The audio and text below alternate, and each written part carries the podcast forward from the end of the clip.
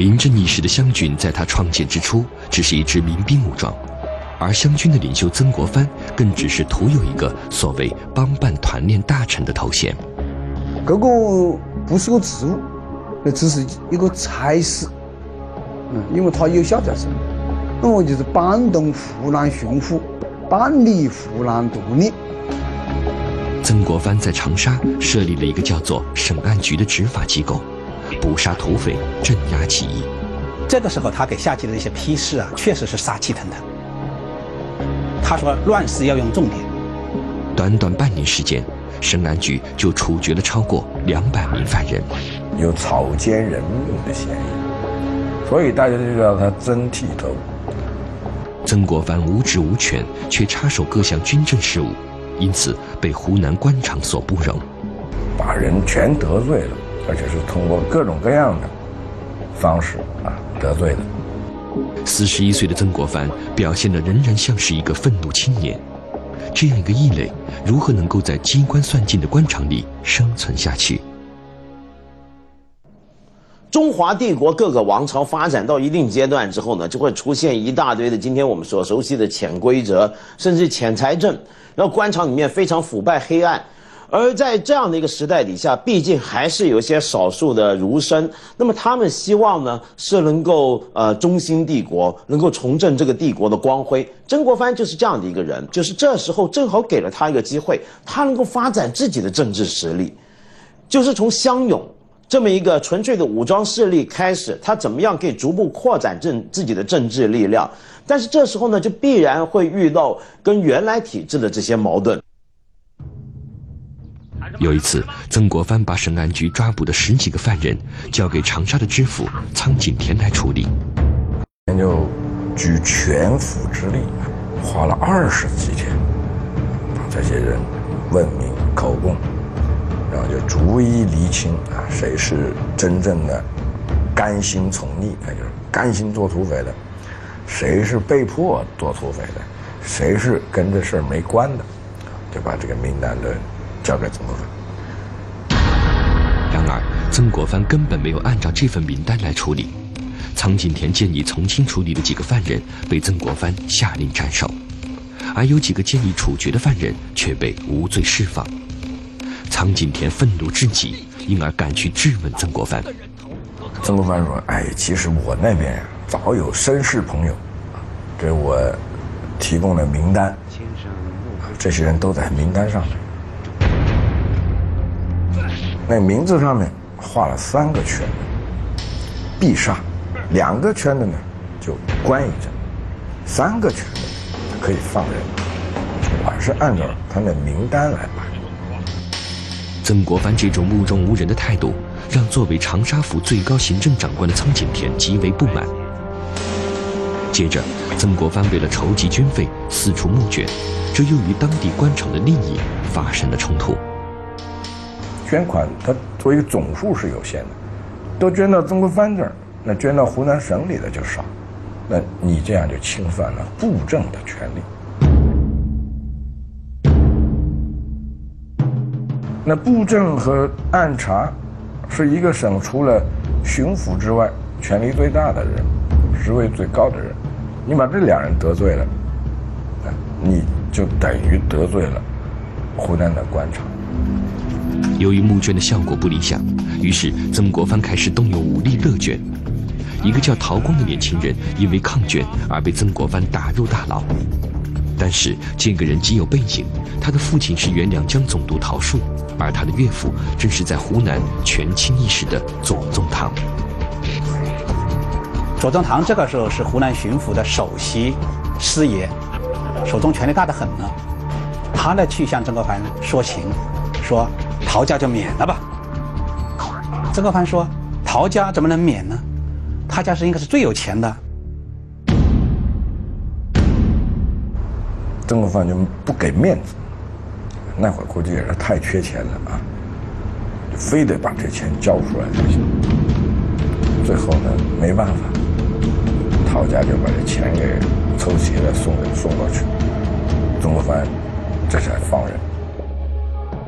左宗棠是当时湖南巡抚骆秉章最重要的心腹，因此曾国藩得罪了左宗棠，也就得罪了骆秉章。有一次，曾国藩泊船在长沙码头，巧遇骆秉章。正好这个骆秉章就到这个码头拜客，有一些别的人，边上别的船，骆秉章全都上去了，到他这船根本不上。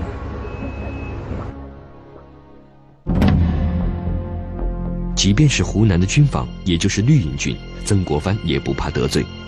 他把一位叫做塔奇布的绿营军将领聘为湘军的教官。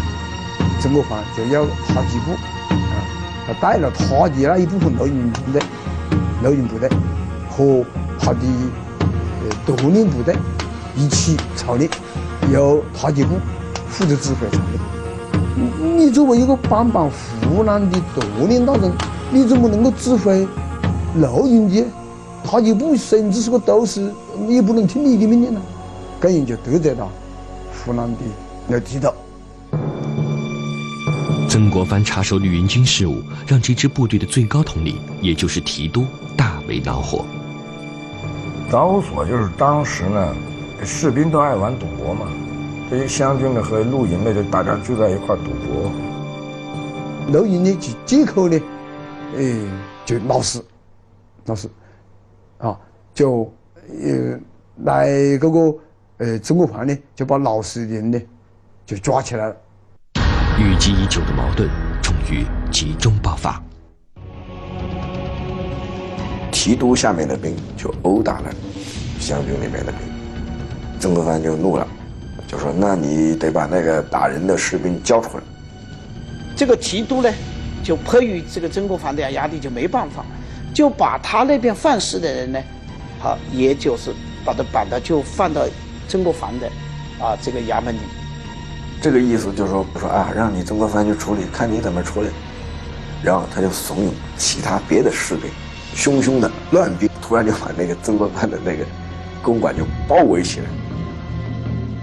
绿营士兵们冲进了曾国藩的公馆，有几个湘军士兵被他们砍伤，曾国藩本人也差点被他们的刀枪戳到脸上。狼狈不堪的曾国藩这时候突然想起来，湖南的最高行政长官巡抚骆秉章就住在隔壁，于是赶忙叫人过去通报险情。其实骆秉章就跟他住在一个院当天闹得那么大的动静。啊，已经开枪了，骆秉章居然说不知道。骆秉章很不情愿地来到了事发现场。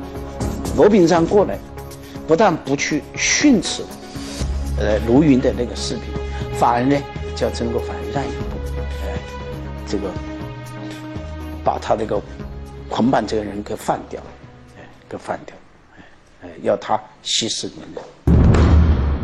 全程全知道了。钦差大人曾国藩昨天晚上，当然可能谣言一传，说不定说昨天晚上被人打了一顿，什么都有可能，就这谣言就传开了。其实也就是说，他的威信啊就没有了嘛。这起事件发生以后，湖南的官员们都指责曾国藩不应该插手军队事务。曾国藩完全是自取其辱。这就是，当然他跟官场的一个关系的写照。把人全得罪了，而且是通过各种各样的方式啊得罪的，不管于私于公，人都差不多得罪完了。这起事件让曾国藩认识到，今后不可能再依靠绿营部队，而必须建立自己的湘军。你体制外的东西，你不容易获得空间，在它生长出来的时候，必然要遭到体制内既有的那个隔绝的压制。沈城长沙是无论如何也待不下去了，曾国藩不得不把自己的部队撤到湖南南部的一个城市衡阳。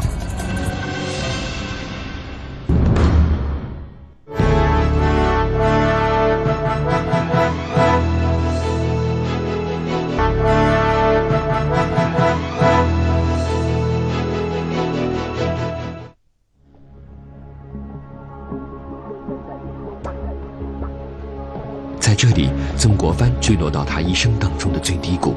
那年他四十三岁，带着刚刚创建不久的湘军进入江西。曾国藩在江西经历了军事上最惨痛的失败，也遭受了政治上最沉重的打击。朝廷对湘军是既要利用又予以打压，朝廷是如此态度，江西的地方官员自然也是冷漠相对，这让曾国藩的处境雪上加霜。尽管如此，曾国藩仍然对一个人满怀希望，他就是江西的行政长官、巡抚陈其迈。他跟陈其迈应该来说是好朋友，都是湖南人，湖南老乡，又是同一年考上进士。又同一年呢进入了翰林院，在翰林院当官。曾国藩幻想着他们两人有着亲密的关系。曾国藩过去啊，跟陈其迈是有联系的。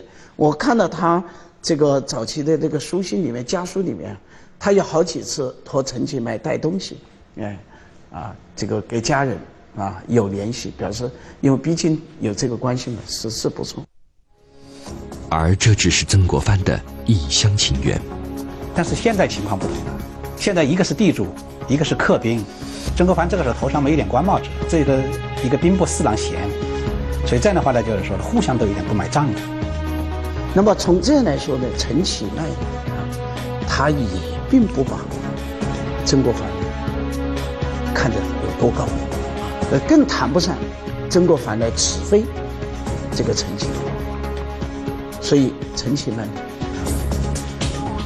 对待曾国藩啊，就是一种不冷不热的啊，哎哎，若即若离的这样一种态度。陈其迈的这种态度让曾国藩非常不满。曾国藩呢，他不是这样，他认为他到江西以后啊，啊，他应该有权去指挥这个陈其迈，因为当时他觉得他是带了一支军队嘛，奉朝廷之命嘛，啊，来。跟江西境内的太平军打仗嘛，收复江西的实地嘛，那你陈其迈，你应该完全听我的。但是陈其迈认为曾国藩无职无权，根本没有资格来指挥他。呃，陈其迈对待曾国藩啊，阳奉阴违，两面三刀，啊，有时候就是对着跟那里干，根本就不理睬啊曾国藩的啊，对他提出来一些要求。包括，啊，要他的这个人员的支持，啊，钱粮的支持，陈其迈都是很冷的一种态度。其实曾国藩自己心里也很明白，所有这一切的根源就在于他只是空有一个所谓兵部侍郎的头衔，而没有一个实际的职务，而湘军的军饷和物资都必须仰赖江西方面来提供。曾国藩的湘军水师啊，要造船，在江西造船，造船就要银子啊，要人力物力。而陈其迈呢，出于经费的考虑，出于军情紧急的考虑，时而呢说停办，时而呢又下令呢催办，所以曾国藩就说了，好像说是朝令夕改，无所适从。曾国藩与陈其迈的矛盾，因为一个叫做彭寿仪的人而激化。彭寿仪是江西的一个举人。他在当地举办团练，深受曾国藩的赏识。而就在这时，彭寿仪与他所在地的知县发生了冲突，并遭到关押。陈其迈呢，作为巡抚，他当然就保护自己的地方官，他就支持这个知县。而曾国藩呢，作为一个带兵大员，他就支持这个来办团练的这个举人。彭寿仪突然愿意逃跑，他找到了曾国藩，希望能够得到他的庇护。这下子陈其迈不干了，说我没说放人呢，而且这个时候还更不高兴，说抓，把他给我抓回来。而这个时候彭寿仪呢，就在曾国藩的大营外面，一口气写下三十三首绝命诗，然后准备在大营外面呢，文景自杀。曾国藩说了，这样吧，我派人派专人送你去，把你送到省城，我保你不死。他心想，陈其迈怎么也会给我这个面子，不会把他给杀了的。但是不久，彭寿仪竟然就在审讯当中被拷打致死。曾国藩与陈其迈的这场冲突，究竟要如何才能收场？这下子呢，陈启迈跟曾国藩就更过不去了。于是曾国藩呢，他本来的身份地位呢，是不足以让他去对付陈启迈。但是这时候他给皇帝上了一个本子，去参他一本，弹劾他。那么后来呢，他还甚至把江西按察使也给搞了进去。到了最后呢，终于这事情是摆平了，陈启迈走了，于是又来了一个文俊去接位。那这个文俊来到之后呢，他对这个曾国藩就很多顾忌，觉得这个人不简单，之前搞了这么多花样，把我上一任给这么样子弄跑了。于是呢，就常常想一些小阴谋、小诡计、小动作去算计这个湘军。怎么样算计呢？就比如说这个湘军啊，他的这个经费呢，不是由国家而来的，他是民间自办的。所以他等于是一个受到皇帝的命令，叫民间的老百姓自己组织军队，同时还要自己去筹款养兵。养兵是多贵的一件事，所以湘军呢，当时在很多地方呢设立一些关卡，收一些叫离钱的东西，这是一个养兵费。那这个文俊呢，就专门在这个湘军已经设卡收离钱的旁边再设一个卡。或者呢，甚至干脆去湘军呢，直接再收钱，那等于呢，就是把湘军本来能够拿到手的民间筹回来的这些钱呢，自己又给搞掉一半。湘军并不是国家的正规部队，因而他们在江西战场苦战多年，始终因为当地官吏的轻视而得不到足够的军饷以及物资。毕金科是湘军中一位骁勇善战的将领，深得曾国藩的欣赏。但是这支部队却在这一年的年关之际断了粮草。士兵们一方面要忍饥挨饿，一方面还要与太平军作战。毕金科于是找到新任江西巡抚文俊，希望给予支援。江西行政当局怎么回答呀？行，要钱可以，要粮可以，先给我把景德镇打下来，再回头来再我要要钱要粮。太平军在景德镇布有重兵，而毕金科只有区区一千多人的部队，而且早已是疲弱不堪。但是毕金科仍然率军在大年初二出击，结果全军覆没，毕金科本人也战死在那里，年仅二十五岁。毕金科的死让曾国藩非常的伤心和愤慨。几年以后，湘军收复景德镇。曾国藩让人在毕金科战死的地方立了一块石碑，他并且花了几天时间，很用心地撰写了碑文，以抒发自己的悲愤心情。说这是千古奇冤，这个冤有多深呢？比深渊还深。我的这个愤怒有多深呢？比深渊还多。千秋万代呀，这么一个壮士，这么死的这么惨烈，啊，是让人呢这个同声一哭啊。据说曾国藩因为用心太过投入，在写完这篇碑文的当天晚上，梦到了毕金科，梦见自己啊在海底里面呢去验尸，把毕金科啊从海底里面打捞起来验尸，说毕金科遍体鳞伤，一身是伤，三个手手指头全部被砍掉，然后醒过来说：“哎呀，一声长叹。”曾国藩在江西的这段时间，也是他精神上最为痛苦的时期。他最后实在无法再坚持下去，只能找借口离开了江西。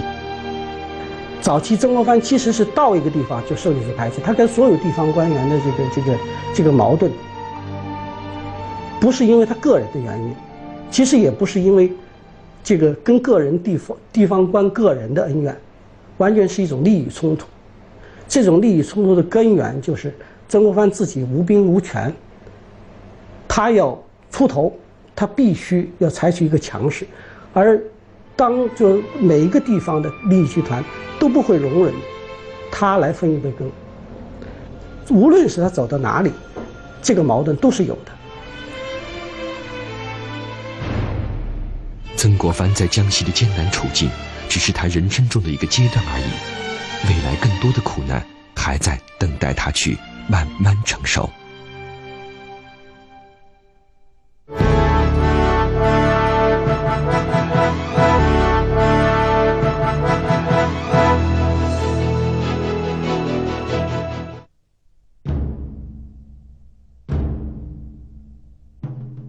曾国藩与地方官吏的冲突不断，这一回他遇到的是沈葆桢。沈葆桢才华出众，他有一个大名鼎鼎的舅舅，也是岳父林则徐。曾国藩早年就很欣赏沈葆桢，并向朝廷大力推荐。后来沈葆桢出山了，才知道朝廷任命他的是江西巡抚，而这个江西巡抚正是曾国藩推荐。曾国藩和沈葆桢本应成为坚实的盟友，但两人最后却反目成仇。曾国藩就觉得呢，沈葆桢你过分，你这个人做事情，以前你都不是这样的，为什么当了江西巡抚你就跟我这么对着干？两人的交情究竟是怎样走向绝路的呢？沈葆桢在他三十六岁那一年一战成名。当时江西广信府遭到太平军的猛烈攻击，沈葆桢作为知府，带领守军誓死保卫城池，并派兵不断袭击太平军的后方。沈葆桢就带领全城官兵，就守了这个广信府，一连打退了七次太平军，把这个城池保掉。曾国藩早年带兵打仗，长期得不到实权，后来终于获封两江总督。就在曾国藩接到任命的那一天，他给朝廷上了三道奏折，其中一道奏折就是要朝廷重用沈葆桢。沈葆桢那个时候只是一个暗插使衔的一个道官，但是曾国藩却建议朝廷授予他江苏巡抚，就一把手。这么迅速的成为江西巡抚，肯定是曾国藩的提举之物。所以要用现在的这个比较庸俗一点的官场哲学的话语来说呢，那曾国藩与对于沈葆桢有恩，对吧？但是沈葆桢却没有知恩图报。当时湘军的军费当中有相当一部分依靠的是江西的财政收入。沈葆桢上任以后，决定从这里开刀。就每个月呢，江西以前都是发四万两银子发到安庆，为就是作为军费，从这个地方财政里面。他一上任，就停止拨付这个四万两。沈葆桢呢，嗯，觉得呢，曾国藩呢，没有到底调他这笔银子，因为这个银子呢。用我们今天来讲，就是省财政。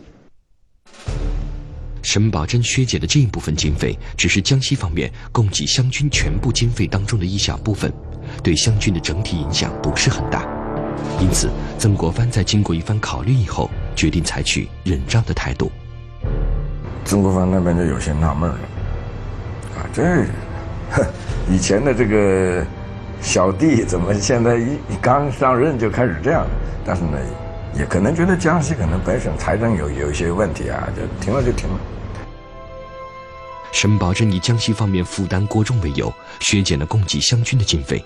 这一事件以曾国藩的忍让而暂时平息。但是接下来的一起事件，使得沈葆桢和曾国藩的冲突再次升级。江西有一位知县被沈葆桢革职。但是不久，曾国藩却接纳了这位被革职的官员，并让他在湘军中任职。沈葆桢一知道说这也太过分了，我是江西巡抚，我辞退的人，你两江总督立马就拿，让他又重新上任。那这个到底我还有没有威信呢？沈葆桢就此向朝廷指责曾国藩，而曾国藩再次选择了忍让。所以呢，他就只是在日记里说：“那近来这个沈葆桢总是与我为难，所以他感到郁郁愤贵。但是呢，就在回复那个这个奏折的意思里头，也没有反唇相讥。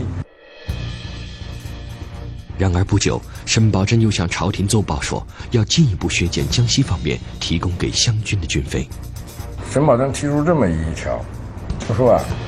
江西用费也很大，啊，如果拿出这么多钱每个月去支援江苏、支援两江总督、支援湘军的话，这本省的日子很不好过。沈葆桢向朝廷提出，江西方面所承担的湘军军费应该全部取消，或者先削减一半。从江西来的经费突然少了一半。可想而知，对湘军、对曾国藩的这个影响有多大，立即就给他们经济上增添巨大的压力。也许是为了借机打压上军，朝廷在没有咨询曾国藩的情况下，就批复了沈葆桢的奏折，同意削减一半的军费。那这个时候，曾国藩就忍不住了，忍无可忍啊，无需再忍。他是举了一个字，啊，沈葆桢这样的人，在这个时候跟我来这么一下子，他心里很过意不去。曾国藩立即向朝廷上了一道奏折，他向朝廷强调，眼下正当围攻天津之时，这笔军费绝不能削减。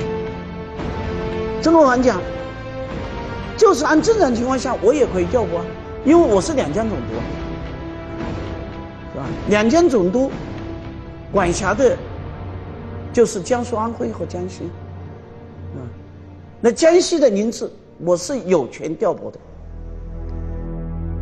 曾国藩甚至在奏折里威胁说，如果没有这笔军费，湘军有可能会发生兵变，而大局也因此会决裂。几乎就是一种威胁，你敢把我这个钱砍了，那个这个军队我以后我就负责不了了，因为管不下了，没钱了。曾国藩的奏折送达北京以后，在军机处引起了一阵恐慌。全中国最重要的一支军队的统帅说：“这个因为军饷的事情，他有可能他那个军队发生军变，会大局会决裂，啊，那还得了？”而在江西巡抚的驻地南昌，沈葆桢丝毫没有妥协的意思。沈葆桢这个人也是个硬得很，他就跟曾国藩对着干，他说：“你朝廷硬要从我这块，你就把我撤职好了。”军机处处于两难的境地之中，最后朝廷的官员们采取了一个补救之道，从其他的渠道拨出五十万两白银作为湘军的军费。这样一个结果让曾国藩非常的尴尬。曾国藩就是这个战区的最高指挥官，而沈葆桢呢，就是江西战区的一个指挥官。你还是在军务上要听命于曾国藩，所以呢，曾国藩会觉得有一些不舒服。而确实呢，他给其他朋友之间往来信件，讲到沈葆桢呢，也是摇头不已。哪知道当年提拔上来这么一个人？除了在公开场合的交锋以外，曾国藩与沈葆桢也在私人书信之间进行激烈的争辩。所以后来呢，曾国藩就灰心了，然后呢，就到后期有些信他就不回了。然后沈宝桢一看你这信也不回了，那我也懒得写了。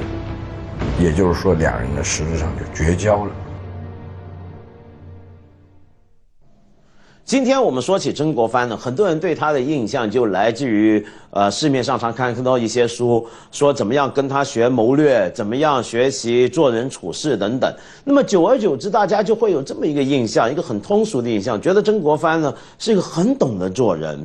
那么很懂得各种阴谋诡计的这么一个人，其实这种理解呢，我完全觉得是种错误的印象。他只不过是用来符合我们现代人在商场里面打滚，呃，在这个社会上面，我们好像很有这种需要，于是就把整部中国历史读成一部谋略史，在这个角度底下，就把曾国藩看成这个谋略史里面的佼佼者。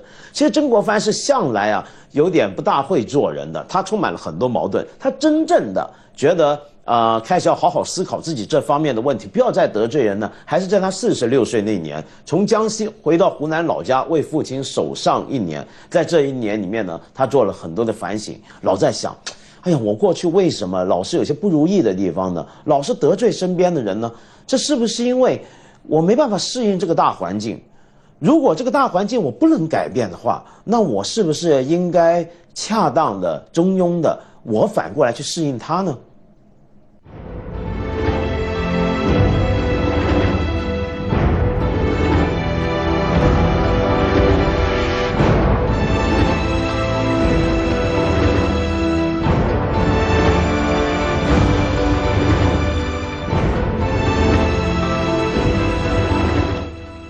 接着下来为您播出《中国电信天翼特约之腾飞中国》。